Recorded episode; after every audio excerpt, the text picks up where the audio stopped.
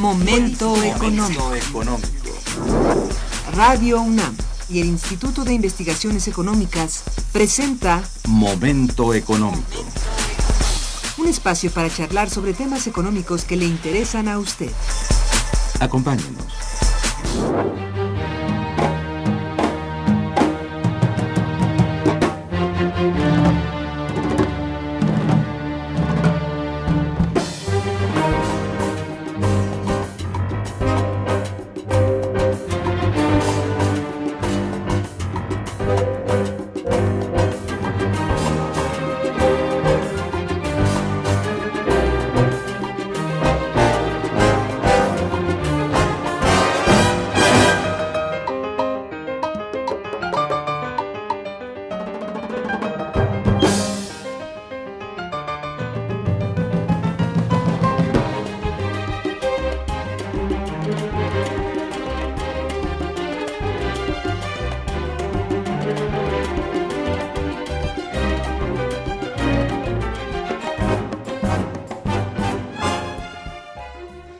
Buenos días, bienvenidos a Momento Económico, coproducción del Instituto de Investigaciones Económicas y Radio Universidad.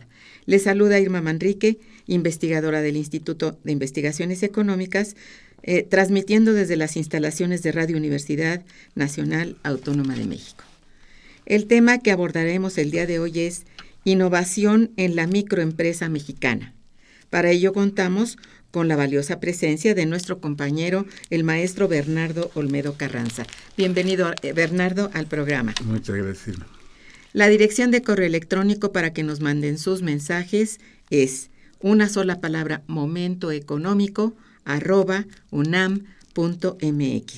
Les recuerdo que también pueden escucharnos a través de las páginas de internet www.radiounam.unam.mx de nuestro invitado. Bernardo Olmedo Carranza tiene estudios de doctorado en sociología y es licenciado en economía por la Universidad Nacional Autónoma de México. Actualmente es investigador del Instituto de Investigaciones Económicas de la propia Universidad Nacional Autónoma de México. Eh, él trabaja en la Unidad de Investigación de Economía Industrial, uno de sus proyectos actuales es Política Industrial y Tecnológica para Micro, Pequeñas y Medianas Empresas en México y América Latina. Bernardo es también catedrático de la Facultad de Ciencias Políticas y Sociales de la UNAM. Una de sus publicaciones recientemente reeditada por nuestro Instituto de Investigaciones Económicas es el titulado Crisis en el campo mexicano.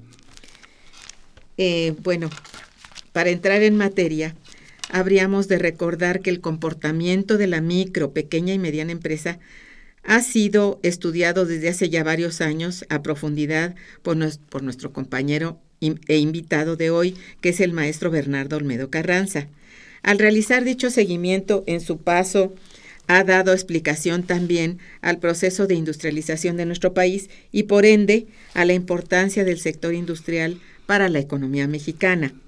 El día de hoy viene a compartir con nosotros su más reciente investigación, resultado de una serie de reflexiones acerca de la innovación de la microempresa en México. Pues entonces, para entrar en materia, le solicito atentamente al, maestro comience por decirnos cómo se conforma el concepto de microempresa en México. Sí, muchas gracias por la invitación. Mira, en México las empresas están catalogadas prácticamente en cuatro niveles, ¿no?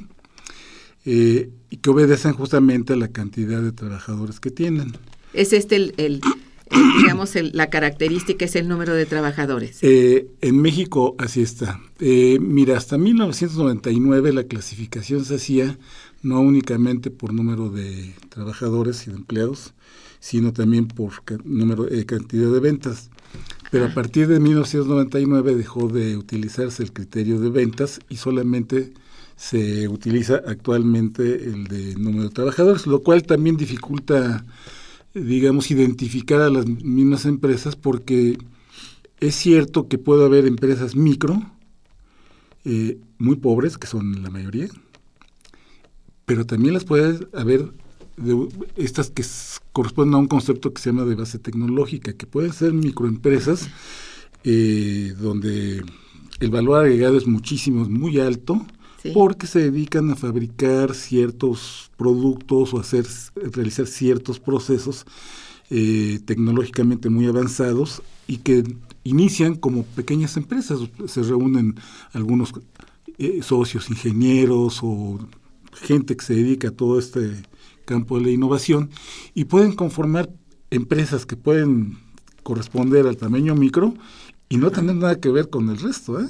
es decir, podrías tratarse más bien como de, de, mm, digamos, fabricantes de insumos. Por ejemplo. De insumos que son parte de una cadena con una transnacional, ¿podría ser esto? O, con una gran empresa, pues. O con una gran empresa, sí, podría ser eso. Eh, y, y, sobre todo, eh, con un grado de tecnología bastante más avanzado que el resto de las empresas. Ah, bien. Entonces, en este sentido, eh, en el caso para las empresas industriales, el criterio para considerar una microempresa es aquella que tiene entre 1 y 10 empleados y trabajadores. La pequeña es de 11 a 50, las medianas de 51 a 250 y las grandes de 250 para arriba, ¿sí? Eh, te digo, a mí me parece que el criterio no es precisamente el mejor, porque también eso no nos permite compararnos a nivel internacional. Eh, eh, a, menos de que todos se unificaran, y, pero a mí me parece que siempre la tipología que hay que hacer de las empresas debe corresponder no solamente a la cantidad de trabajadores, sino también a ventas y quizás a muchos otros criterios más que se han olvidado. justamente para conocer precisamente los niveles, por ejemplo, de tecnología y de manejo de innovación que se tienen en los diferentes niveles, ¿no? Entonces, no es lo mismo hablar, por ejemplo, de una microempresa de servicios o una microempresa de comercio o una microempresa eh, agrícola que una eh, eh, microempresa industrial, por ejemplo. A mí me parece que la, una microempresa industrial, dentro de ese universo de microempresas, es una empresa que tiene un cierto nivel de complejidad que no es como el de una, vamos, una fondita o una papelería, cosas de estas, ¿no? Que generalmente es este tipo, o que es incluso hasta un autoempleo, porque en el concepto de microempresa cabe hasta esta Por supuesto. Estamos hablando de las formales. Si hablamos de las informales, ocha, esta esta es una cosa impresionante. Enorme, sí. Sí, sí, es, es enorme. Entonces, eh, esto es muy interesante porque algo que caracteriza a las economías subdesarrolladas es justamente la existencia de un sector microempresarial enorme, enorme, enorme, enorme, que es todo un reto para, para la sociedad, un reto para los gobiernos, si es que los gobiernos deciden tomar el cuerno este, o los cuernos eh, justamente del toro. para poder resolverlo. Cosa que me parece que no es el caso de nuestro país, desgraciadamente, ¿verdad? Eh, para darte un poco la, idea de lo que es la microempresa en el contexto latinoamericano, me voy a permitir hacer una la, lectura de una cita, pues, de un del que fue secretario general del Banco Interamericano de Desarrollo, Enrique Iglesias, tú lo recordarás hace mucho tiempo. Eh, en aquella, eh, hace 20, 21 años, se llevó a cabo el Foro Bolívar de la empresa, de la pequeña y mediana empresa latinoamericana en la ciudad de Punta del Este, Uruguay. Eh, en aquella ocasión fue la primera, fue así de gran bombo y platillo, yo estaba presente ahí, este, por eso también lo puedo platicar este, como espectador de, este asunto y fue muy interesante escuchar todo lo que decía eh, desde la perspectiva incluso del Banco Interamericano de Desarrollo, que no es precisamente sí lo revolucionario, ¿no? Sin embargo, muy interesante todo, porque al final de cuentas también Enrique Iglesias es un tipo que, que se sabe manejar eh, políticamente muy bien. Y bueno, siempre el discurso eh, eh, dice una cosa, también es cierto, y la realidad dice otra. sin embargo, bueno, lo importante de esto es que decía que la microempresa, decía, es un concepto vinculado a la figura del autoempleo, a las empresas familiares, a la economía informal, formadas con hasta 5 a 10 personas ocupadas según la metodología utilizada para definirlas. Representaban en aquella época, hace 21 años, en América Latina, más de 50 millones de unidades económicas que ocupaban a más de 150 millones de personas, las que representaban, y cito textualmente, un desafío fenomenal porque en esas empresas, o sea, microempresas, hay una capacidad muy importante de generación de producción y por supuesto de empleo, pero una bajísima productividad. Porque en ese enorme mar de microempresarios, los vendedores ambulantes hasta las familias plurales, se esconden los peores niveles de pobreza, de los peores niveles de baja productividad. En algunos países esa microempresa representa el 50% del sector de trabajo y supone el gran alimentador del sector informal, un sector que no es el sector informal de Europa, que es el producto del desarrollo de la empresa que escapa al mercado, escapa a la fiscalía. Este es el producto del proceso de subdesarrollo, de la exclusión de grandes sectores de la sociedad que no tienen formas de ingresar al mercado aunque estén dependiendo de ello en su funcionamiento diario. Fin de la cita. Entonces, hace 21 años estábamos en esas condiciones. Actualmente en México eh, existen aproximadamente poquito más de 5 millones de empresas de todos los tamaños, formales, registradas, digamos. En México, el sector de la microempresa viene a representar de, de eso que sería el 100%, aproximadamente el 98%. Entonces, la mayor parte de la industria, llamada industria, está en manos de la microempresa digamos, en términos, en número de establecimientos, sí. De número de establecimientos, sí, claro. Pero en número de vencia, en número de, generación de valor de, ah. y de riqueza, pues son las grandes las bueno, no entra en el concepto. Entonces, siendo el concepto el número de, de empleados, pues cumple con eso y es, pues, casi solamente microempresas. Exactamente. Entonces, eh, es muy interesante esto porque eh, eh, como te decía yo, para mi gusto, la microempresa manufacturera tiene rasgos bien diferentes del resto de las microempresas. Particularmente las de carácter formal. Pero te decía, eh, alrededor de 5 son alrededor de 5 millones de empresas, de microempresas las que existen formalmente registradas a, través de los censos y a través de, de todas las estadísticas. Sin embargo, cada dos años, y en esta ocasión parece que no han aparecido los últimos resultados de la última encuesta, cada dos años se realiza una encuesta entre INEGI y la Secretaría de Trabajo, que es la encuesta sobre microempresas en México. Eh, en la última que yo, de la cual yo tengo conocimiento y datos, es la que se realizó en el 2012, cuyos resultados salieron hasta a finales de 2013, y nos indicaba algo muy interesante. Eh, te estaba yo hablando de que son formalmente registradas alrededor de 5 millones de microempresas. De acuerdo con la encuesta, son casi, eran en ese momento casi 10 millones. Y yo creo que se les escapan muchísimas más. O sea, es un universo muy superior. Sí, es verdaderamente enorme, enorme, enorme. El problema de, de la microempresa en México es que prácticamente está excluida de todo. Sí, se escribe mucho sobre la microempresa, se diagnostica, pero simplemente se le ignora y se le excluye. Así de sencillo, sea formal o sea informal. Claro, ¿Se le excluye del análisis, dices tú? No, se le excluye de los beneficios de, ah, todo. Ah, ya. Se le excluye de... Financiamiento. De, financiamiento. Básicamente. Se le excluye de la innovación, se le excluye eh, prácticamente de, de los programas de apoyo, vamos, esto nos remite un poco al problema de la política industrial, ¿no? También. Claro. Entonces, no hay política de fomento productivo. Sí, se ha dejado en las más de últimas más de tres décadas que todo se maneje a través de las fuerzas del mercado, de las fuerzas libres del mercado, y entonces, bueno, pues el sector más afectado ha sido siempre el de la microempresa, ¿no? Igualmente el de la pequeña. El de la mediana quizás no tanto, digamos, son empresas que ya tienen más fortalezas, en fin, y no se diga la grande, ¿no?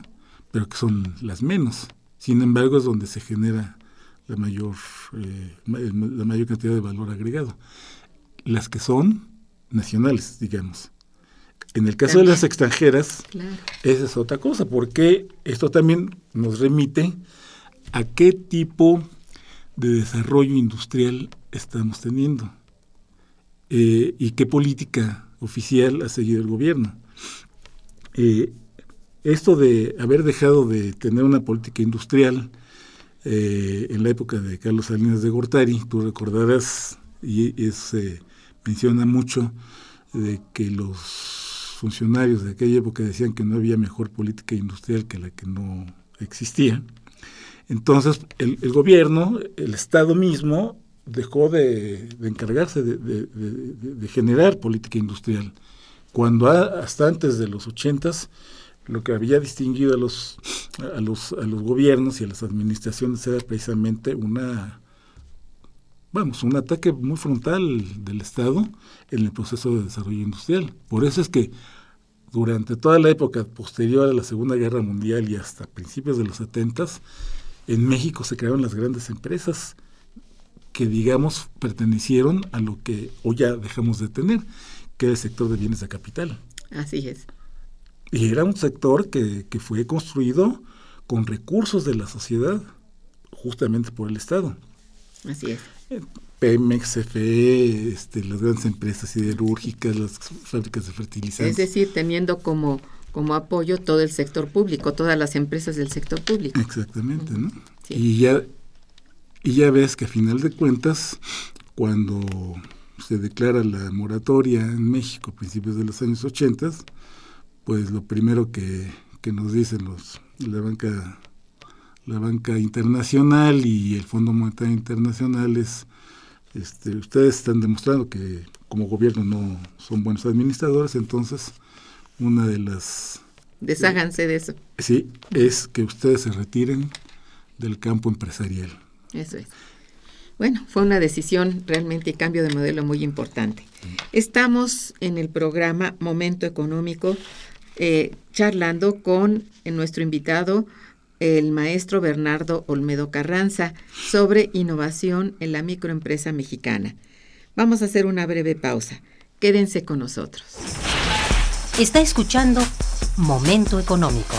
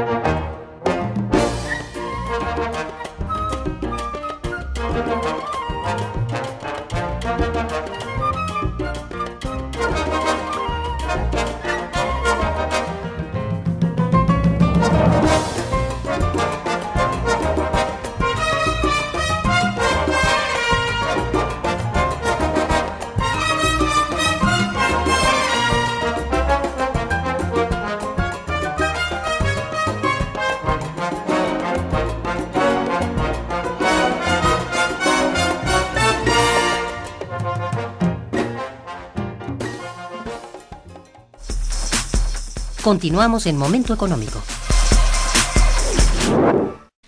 Bien, eh, en lo que tú acabas de mencionar sobre justamente cuál es la importancia de este tipo de empresa para nuestra economía nacional al, al cuantificar como de un 98% del total de las empresas o del total de la planta productiva, quedamos que solo, bueno, el 2% es el representado por medianas y grandes empresas, por pequeñas y medianas y grandes empresas, que es un mínimo realmente de la planta productiva.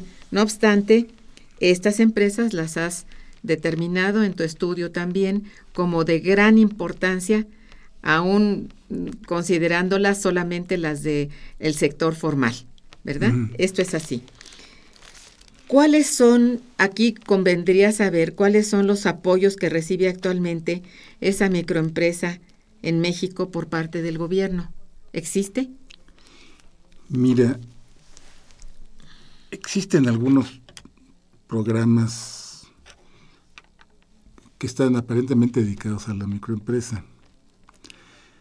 Sin embargo, en la realidad eso prácticamente no opera. ¿Cómo qué programas? Eh? O el impacto que tienen son mínimos, ¿no? Ajá. Eh, ahora el INADEM, el Instituto Nacional. Es el Instituto este de Desarrollo Empresarial, de, de, de los emprendedores, pues. Ajá que viene a sustituir, que vino a sustituir a lo que era la subsecretaría de la pequeña y la mediana empresa, ha sacado algunos, algunos programas y, y, tiene uno justamente sobre microempresas. Eh, sin embargo, bueno, a mí me ha tocado estar en reuniones donde está el mismo eh, presidente, no, no, sé cómo se le llame al, al que dirige este asunto, este y tienen una visión muy particular que a mí no me logra cuajar, digamos, no, no, me parece que, que, ellos parten de una idea bien equivocada y te voy a decir por qué. Sí. A mí me parece que no es lo mismo, incluso lo digo también como autocrítica, y, y yo creo que todos los que nos dedicamos a estudiar la economía en nuestro país o la economía internacional, muchas veces hablamos de los sectores productivos sin realmente conocerlos, sin realmente saber lo que es, en este caso, eh, ya a nivel empresarial, qué es una empresa y qué es ser empresario. Uh -huh. Ese es, yo creo que un elemento fundamental que si no lo hemos vivido, difícilmente lo vamos a entender. Es decir, hay que estar en los zapatos de un empresario para saber a lo que se enfrenta. Y cuando se trata de una microempresa, Aún particularmente, más. Uh -huh. yo lo digo. Tú has sido empresario. Porque yo vengo de una familia donde hubo una microempresa, Ajá. donde yo trabajé desde pequeño, cuando en mis periodos de vacaciones, trabajaba a veces en la parte administrativa, a veces trabajaba con los obreros, aprendiendo cosas con ellos. Era una cosa muy interesante porque eso me, me ayudó a, tener contacto con directo con, con, los, con los mismos trabajadores, su forma de vivir, su forma de pensar. Este, vamos, toda una problemática que, que se vivía ahí.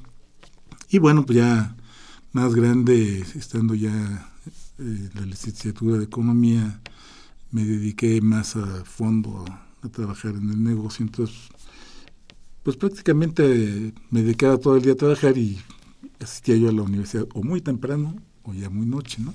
Así terminé la carrera.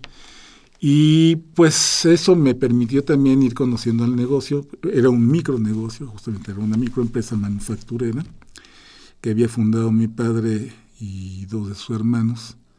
Originalmente luego hubo ahí un, una decisión y acabó mi padre quedándose con el negocio, porque él había sido prácticamente el socio capitalista más fuerte. Y bueno, era una empresa que se conformó como sociedad anónima, en fin, estaba protocolizada totalmente, a pesar de que era una microempresa. Eh, ¿Por qué? Pues porque mi papá, que había tenido estudios de ingeniería, pues tenía también otro concepto de las cosas, ¿no? Él había trabajado muchos años en una gran empresa, este, de fabricante de muebles de oficina, una de las dos grandes empresas que en aquella época habían, una era H-Steel, Ah, sí. la otra DM Nacional. Entonces mi papá trabajaba en DM Nacional, entonces mi papá conocía más o menos cómo funcionaba todo, él era vendedor, pero él tenía necesidad de meterse a las líneas de producción porque, para apurar los pedidos y que había Claro. clientes que requerían ciertas características.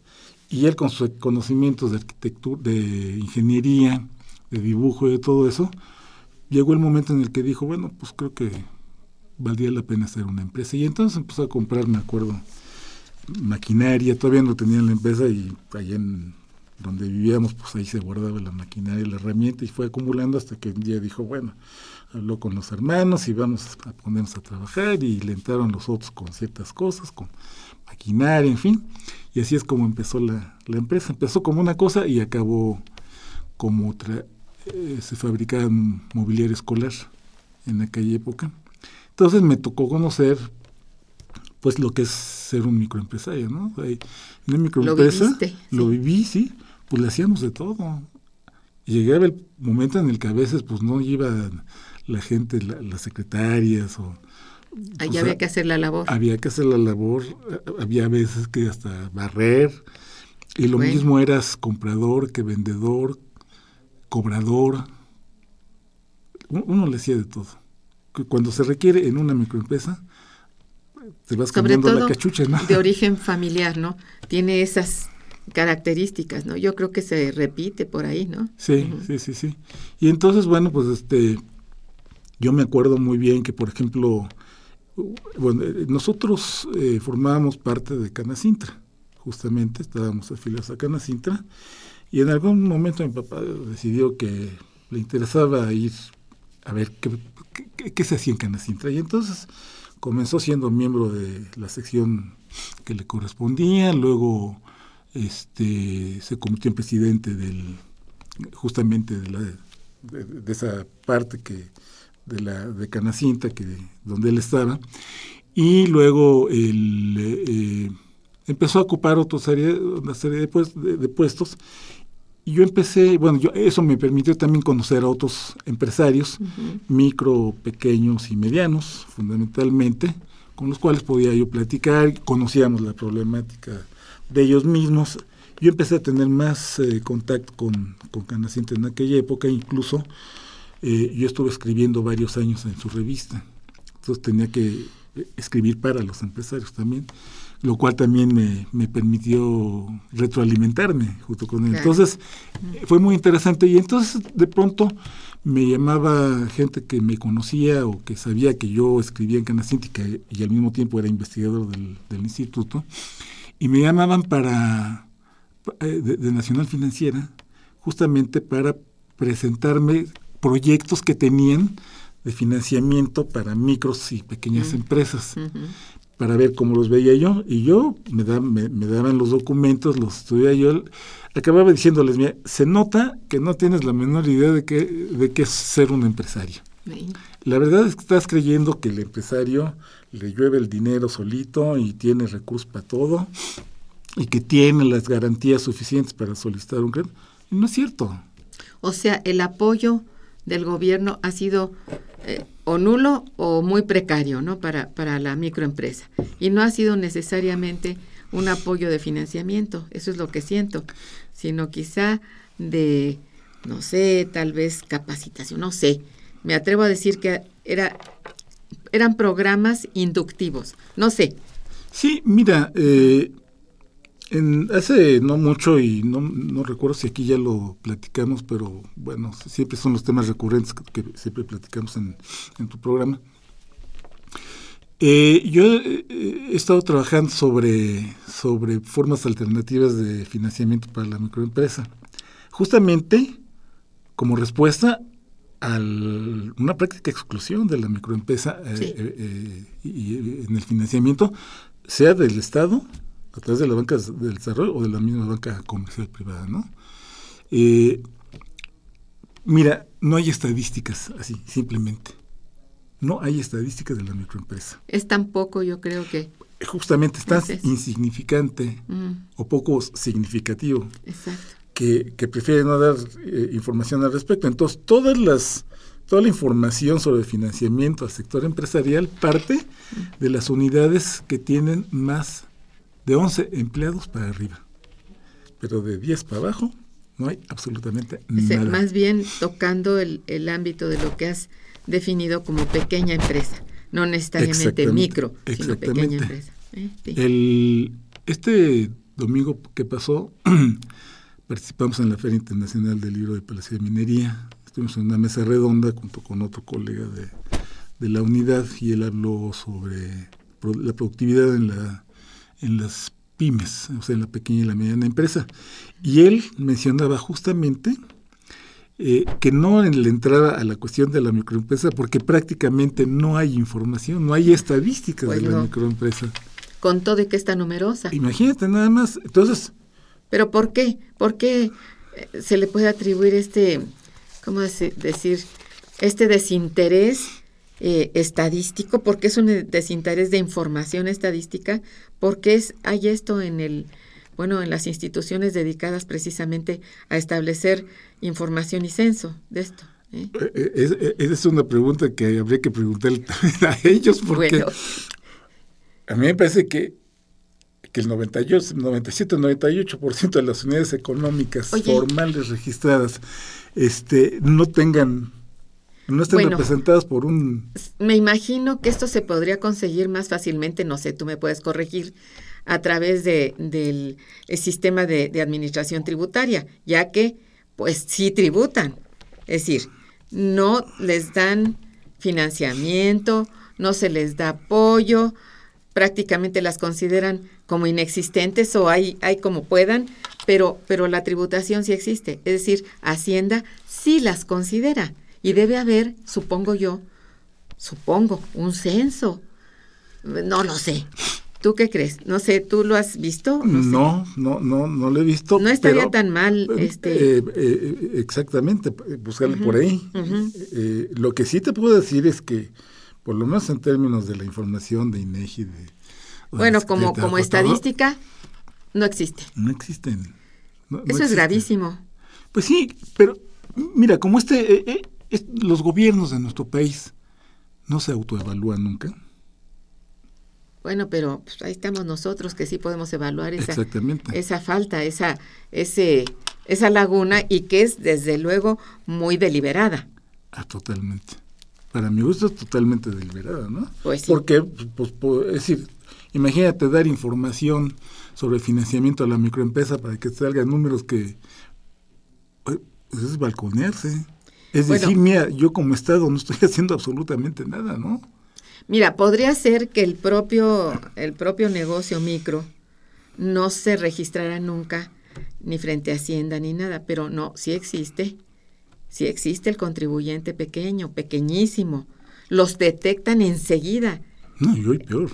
Hoy como nunca. Entonces, ¿sabes? Bueno, no hay ningún derecho a no, a ignorar su cuantía y su importancia. Porque puede ser que no estén con la punta, con la innovación de punta. Puede ser, porque habría que indagarlo. A mí me da la impresión que sí, que de ahí surgen muchas innovaciones, pero tú que estás estudiando esto, me parece que sí surgen, emergen de pronto cuando es un asunto importante, eh, cuando es esta innovación es relevante, digamos, y que le da de alguna manera brillo al discurso oficial al, al, Plan Nacional de Desarrollo o lo que sea, ¿no? Pero es muy injusto que no exista una, una cuantificación del número de, de, de, empresas existentes o que se diga es más o menos 5 millones, es más o menos, oye, es que más o menos 10 millones es una barbaridad. ¿Verdad? De, de, de, de personas que están trabajando de esa manera, pero que sí le vale ser eh, empresa cuando contribuye, cuando tributa, pero no es empresa cuando pide apoyo financiero, cuando pide apoyo, capacitación, reconocimiento, ¿verdad? digo, esto, vaya, me va dando ya este un perfil bastante grave de lo que ocurre en este país, porque no creo que sea el caso en otros países, sobre todo desarrollados, en donde viven justamente de las cadenas que forman las microempresas. Exacto. Entonces, bueno, tenemos que sumar otro, otro tache, digamos, al, a las estrategias de industrialización que justamente no existen, deliberadamente no existen, porque se trata de minimizar frente al gran capital la existencia e importancia que puede tener la microempresa en un país como México. En un país en estos momentos para México sería muy importante tener cuantificado el número de empresarios micro ¿eh? y bueno, empezar a darles ánimo, estímulo. Yo no digo tanto eh, grandes cantidades de, financiamiento, pero sí estímulos eh, para, no sé, para la exportación, qué sé yo, ¿verdad? Algunas cosas importantes. Vamos a hacer otra breve pausa y regresaremos. Quédense con nosotros. Está escuchando Momento Económico por Radio UNAM.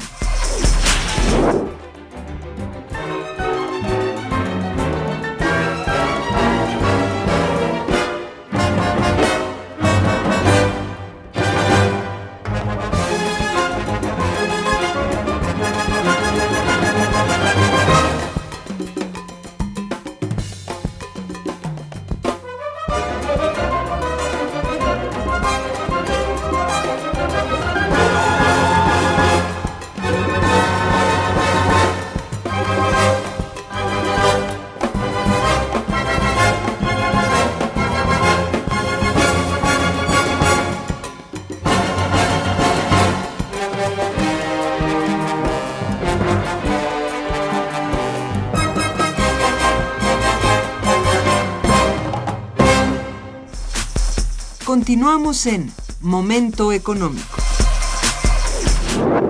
Otro punto que me parece de la mayor importancia y que seguramente tú lo tienes ya muy, muy trabajado porque por ahí lo he leído en alguno de tus cosas, de tus artículos y de, de tus libros, sobre qué tan benéfico ha sido para la microempresa mexicana el Tratado de Libre Comercio firmado con Estados Unidos y Canadá. Hoy que está, bueno, vuelto a traer para el análisis para otros fines, pero ¿qué tan benéfico ha sido? pues realmente no, ahí no, no ha habido derrama de nada. Te digo, mira, eh, final de cuentas, el haber cambiado el modelito eh, de acumulación. Exactamente. Y habernos, eh, digamos, haber aceptado o haber asumido el papel de plataforma maquiladora, con el pretexto de que estamos pegados al mercado más grande, de mayor capacidad en el mundo, este, pues lo único que ha hecho es, eh, es decir, nos montamos fundamentalmente en la dinámica y en las estrategias de las empresas transnacionales, y no más. Es decir, nuestro modelo obedece a las necesidades de un sector transnacional. Pero lo peor de todo es que y se habla que, bueno, las transnacionales traen innovaciones, traen eh, avance tecnológico.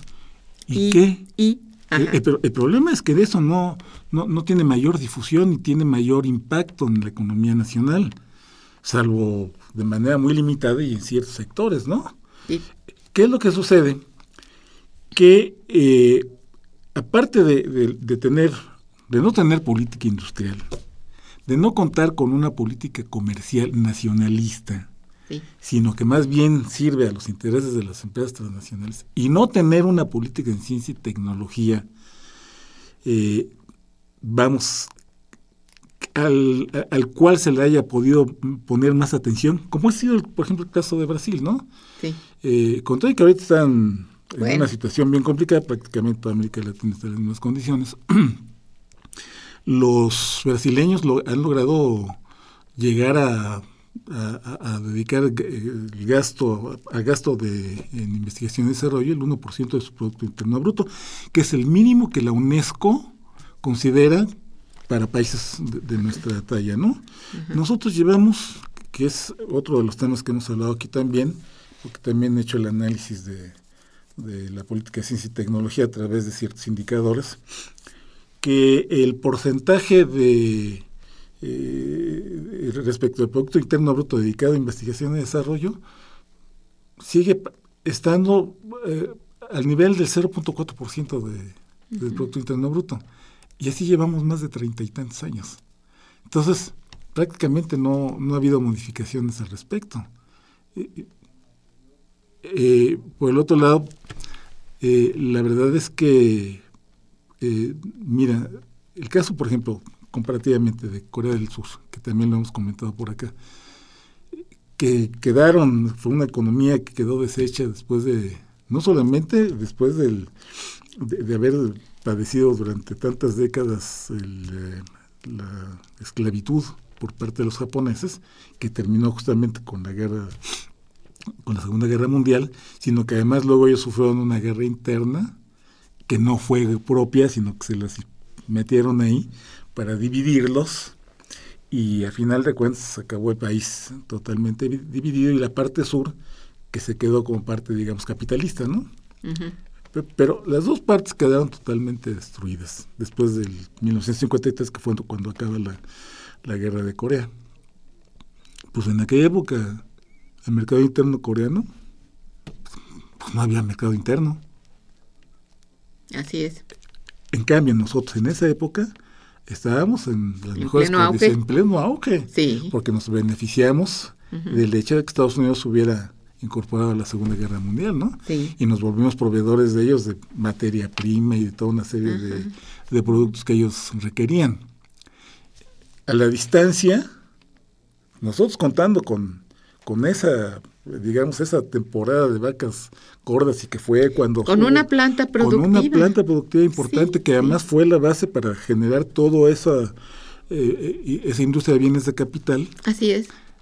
sí, totalmente se revirtió para nosotros. Y en el caso, y si podemos ver en la historia, justamente dos caminos totalmente diferentes, pero que también obedecen estrategias totalmente diferentes, ¿no? Estrategias y no tanto propias, sino impuestas, ¿verdad? Exactamente. Y aceptadas. Y aceptadas. Entonces, ¿qué es otro, eh, cuál es otra de las características de este modelo eh, mexicano? Eh, que el grueso de las exportaciones son fundamentalmente exportaciones de empresas transnacionales. Sí. ¿sí? En las cuales la incorporación de, de insumos nacionales ha sido cada vez menor. Además. Hoy, en términos promedios, se calcula, en términos promedios, eh, eh, apenas el 30% de insumos nacionales. Y esto ha ido bajando con el tiempo. Entonces, quiere decir esto que hay una representación cada vez menor en el ámbito de la producción manufacturera, aunque siguen siendo muchas las, las micros, están dedicadas más bien al sector servicios, ¿es así? Sí. Así es. Sí, fundamentalmente eh, servicios y comercio, fundamentalmente. Ese es el sector eh, dominante, eh, fundamentalmente. Por eso te digo que yo también ahí hago esa distinción, porque a mí me parece que aún cuando son microempresas, un tallercito de carpintería y todas esas cosas, son ya que pertenecen, digamos, al ámbito manufacturero, porque ahí hay una transformación de materia prima y todo eso, y ya, ya tiene un nivel de complejidad diferente de lo que pudiera ser otra, otro tipo de empresas dedicadas a servicios o a comercio, ¿no? Eh, mira, nosotros conocemos y, lo digo por el caso de la empresa que teníamos nosotros, una empresa que tenía cierto nivel de, innovación, tenía cierto nivel de, complejidad. Eh, había cosas muy interesantes y eso lo hemos visto con otros amigos empresarios, incluso ahora que, que, ya llevamos años retomando el, tema. Eh, nos acercamos, tenemos ahí un grupo de amigos empresarios, conocemos sus empresas, cada vez que voy yo con ellos me acuerdo mucho de la empresa que nosotros teníamos, porque también ellos surgieron como microempresarios, algunos de ellos siguen como micros, otros siguen como, como pequeños empresarios, eh, pero ahí es donde uno rescata muchas cosas de esto. Eh, y es uno de los puntos que a mí me gustaría comentarte, que tiene que ver justamente con la cuestión de la innovación. Porque tú dirás, y después de todo este panorama que he pintado, dirás, pues entonces las microempresas no tienen la menor posibilidad de innovación. ¿Tiene un significado importante la innovación en las micros actualmente? Yo creo que sí. Platícanos de eso. Mira, eh, tenemos el caso de un amigo que se dedica a la industria metalmecánica. Él hace grapas, hace resortes, eh, tiene, tiene una empresa, pero la ha dividido en tres en tres plantas diferentes porque hace procesos diferentes, pero que todos van hacia un mismo fin. Eh, ellos han sufrido lo mismo que sufrimos nosotros. Nunca hubo dinero para comprar maquinaria nueva, salvo aquella que, que te decía yo, mi padre compró muy al principio y que curiosamente compraba en Sears. Mi papá tenía una línea de crédito en Sears y ah, entonces compraba sus máquinas y es. Pero ya hablar de otro tipo de maquinaria, Imposible. imposible.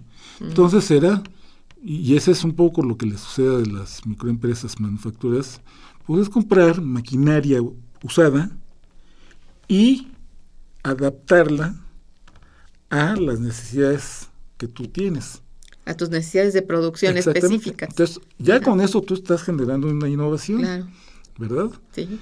Eh, en el caso nuestro, nosotros nunca tuvimos a, a un mecánico, a un a un ni, siquiera técnico, menos un ingeniero mecánico, que nos hiciera esas modificaciones, pero sí teníamos quien, a quien acudir y que nos prestaba esos servicios. Entonces, cuando se requería hacer alguna modificación o hacer un nuevo, eh, una nueva pieza con ciertas características, que no nos la podía, que no se podía hacer con las máquinas y las máquinas herramientas que teníamos. Entonces, hablar con él, hablar de los problemas que teníamos, lo que queríamos, y él se ponía a trabajar junto con mi papá, que, que, tenía conocimientos de ingeniería, y se lograban resolver las cosas, y se generaban, digamos, eh, eh, a, una máquina que tenía una, un fin determinado originalmente.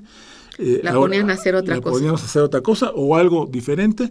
El chiste es que nosotros lográbamos eh, generar un producto muy interesante, un producto competitivo, porque además, cuando te hablo de innovación, no solamente es producir algo diferente, es decir, diferenciar tu producto del resto de los demás para que vaya a generar su propio nicho de mercado, sino que también hay innovación en los eh, innovaciones en los procesos de producción, innovación en la organización ah. administrativa, innovación en, en, el diseño de los productos, innovación hasta en los empaques, en la forma de empacar. Nosotros en aquella época, para una microempresa, eh, y eso nos ayudó mucho a fidelizar a nuestros clientes, fue que empezamos a dar servicio, lo que se llama servicio postventa.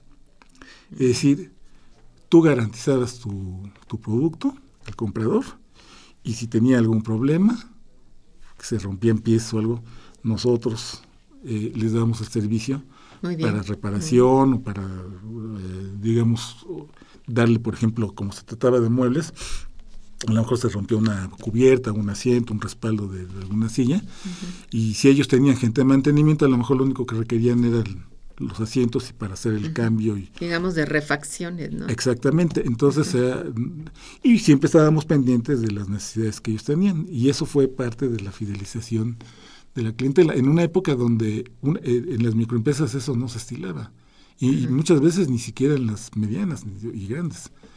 Entonces, esa fue otra innovación en, en este sentido. Importante, fue muy importante. Y entonces, lo que sí nosotros, a pesar de que éramos una microempresa, nuestros competidores eran grandes empresas.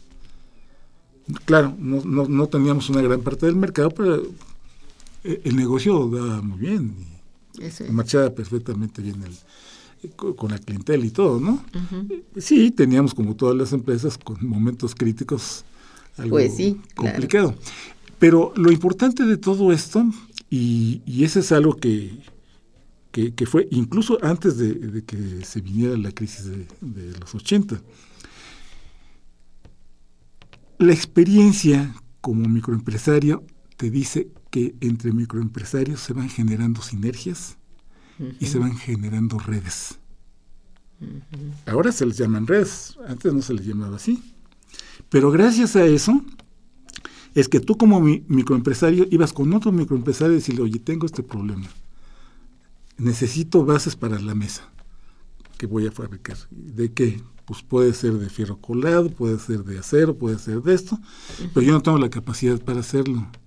Tú las puedes hacer, me generas un producto, yo te digo si me, si me sirve, vamos trabajando para hacer el diseño adecuado. Ay, qué bien. Y lo mismo para lo demás y que si requerías, por ejemplo, para una troqueladora o un molde y tú no tenías el taller mecánico para hacer el molde, bueno, pues íbamos con el microempresario que hacía los moldes y nos los vendía, el adecuado para lo que nosotros queríamos. Y entonces, y lo mismo con los proveedores de, de, materia prima, que es una de las características que tiene eh, eh, el financiamiento prácticamente de proveedor. Es decir, el, el, las empresas en México, particularmente las micro y las pequeñas empresas, tienen como financiamiento fundamentalmente a sus proveedores. Así es. ¿Por qué? Pues porque a los proveedores también les interesa trabajar con los micros porque eso también asegura su, su supervivencia, ¿no? Entonces, pues uno negocia con ellos, por ejemplo, a, a pagarles según la época, pues también no siempre pueden tener las mismas características. Pero yo me acuerdo que en la época de vacas gordas, pues lograba negociar con ellos a pagos a 30, 60 y 90 días, ¿no? Por ejemplo. Entonces tú comprabas, les comprabas materia prima, herramientas, lo que necesitabas, y tú se lo ibas pagando así. Eran las facilidades que te daban. Y, y, y porque eso era la única manera de poder sustituir el financiamiento que no tenías. Claro, claro. Esto es muy claro. Digo, y se, se impuso en, en, las formas de producción así de pequeños, de micros y pequeños empresarios. Sí, sí. Bien, vamos a una breve pausa musical y regresaremos. Está escuchando Momento Económico.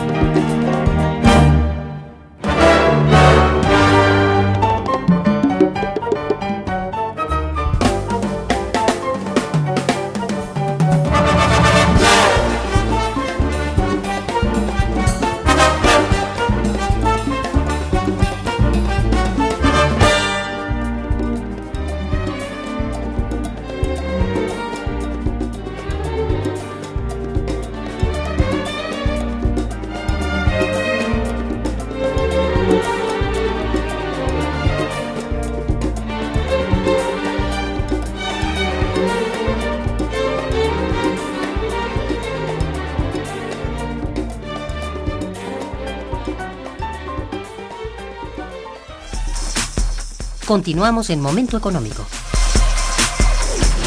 De acuerdo con lo que veníamos hablando hace un momento, que tú venías tratando, ¿hasta qué punto los cambios tecnológicos han potencializado los resultados de la microempresa, tanto a nivel nacional como internacional? Aquí, digamos, nos interesa a nivel nacional, pero probablemente a nivel internacional sí han potencializado, eh, eh, digamos, los cambios tecnológicos que se incluyen, digamos, en los procesos pequeños, en estos procesos de microempresas.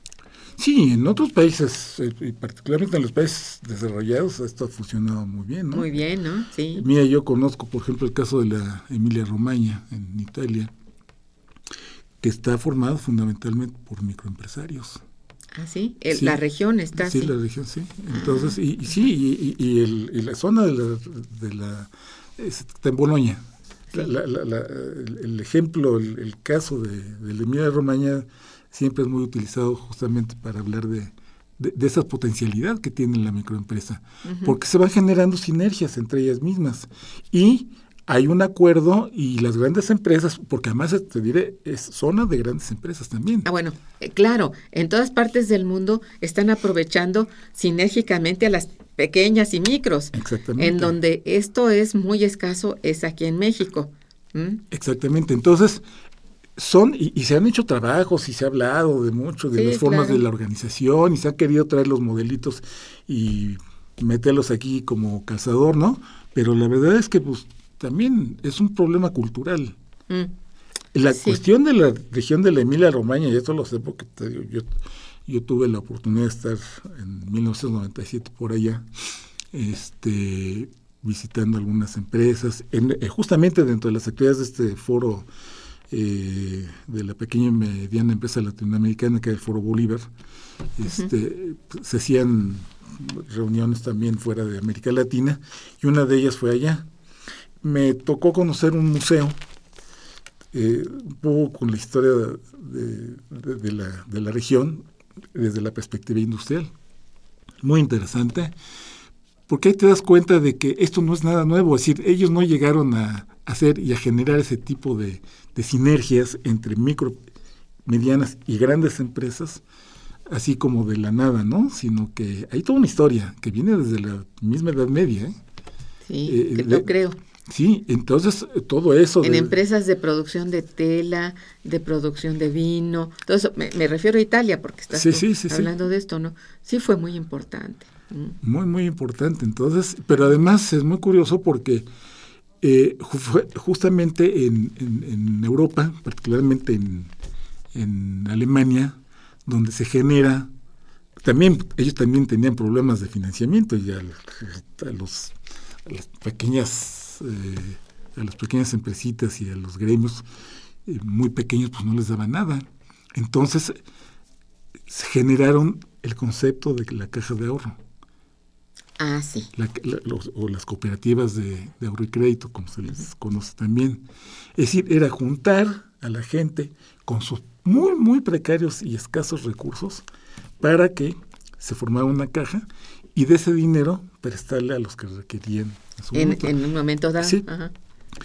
Y el desarrollo de la microempresa en Europa se ha basado fundamentalmente desde el siglo XIX en las cajas de ahorro.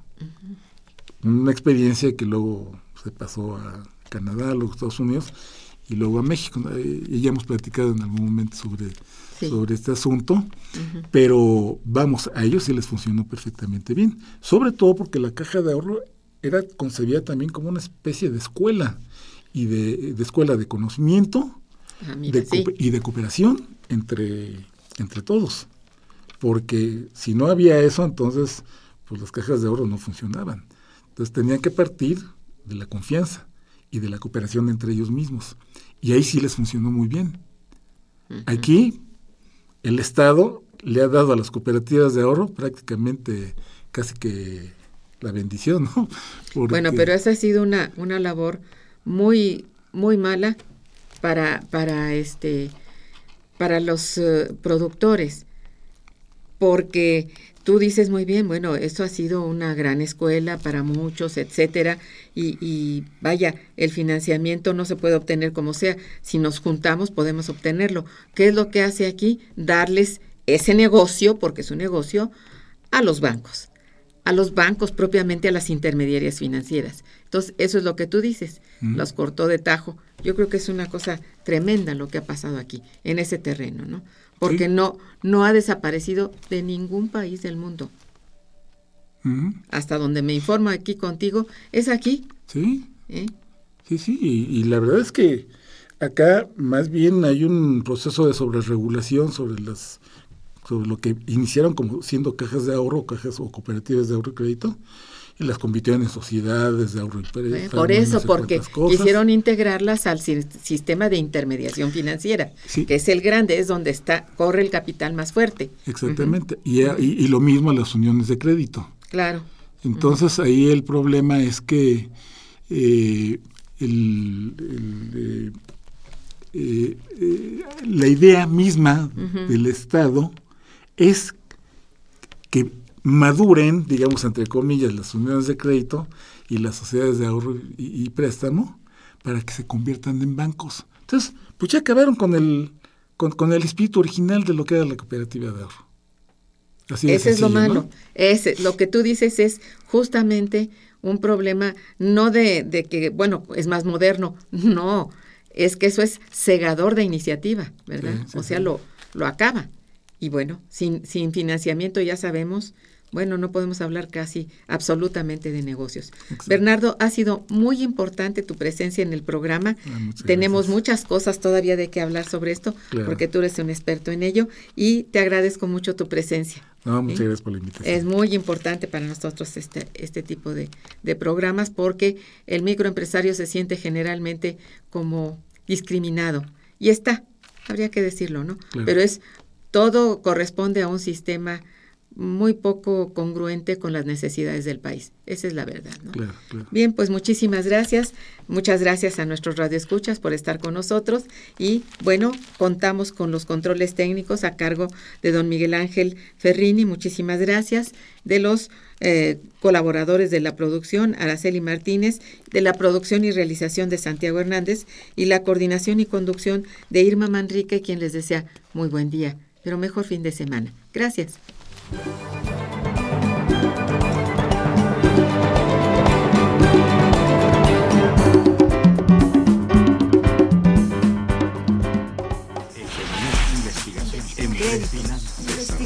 Momento económico.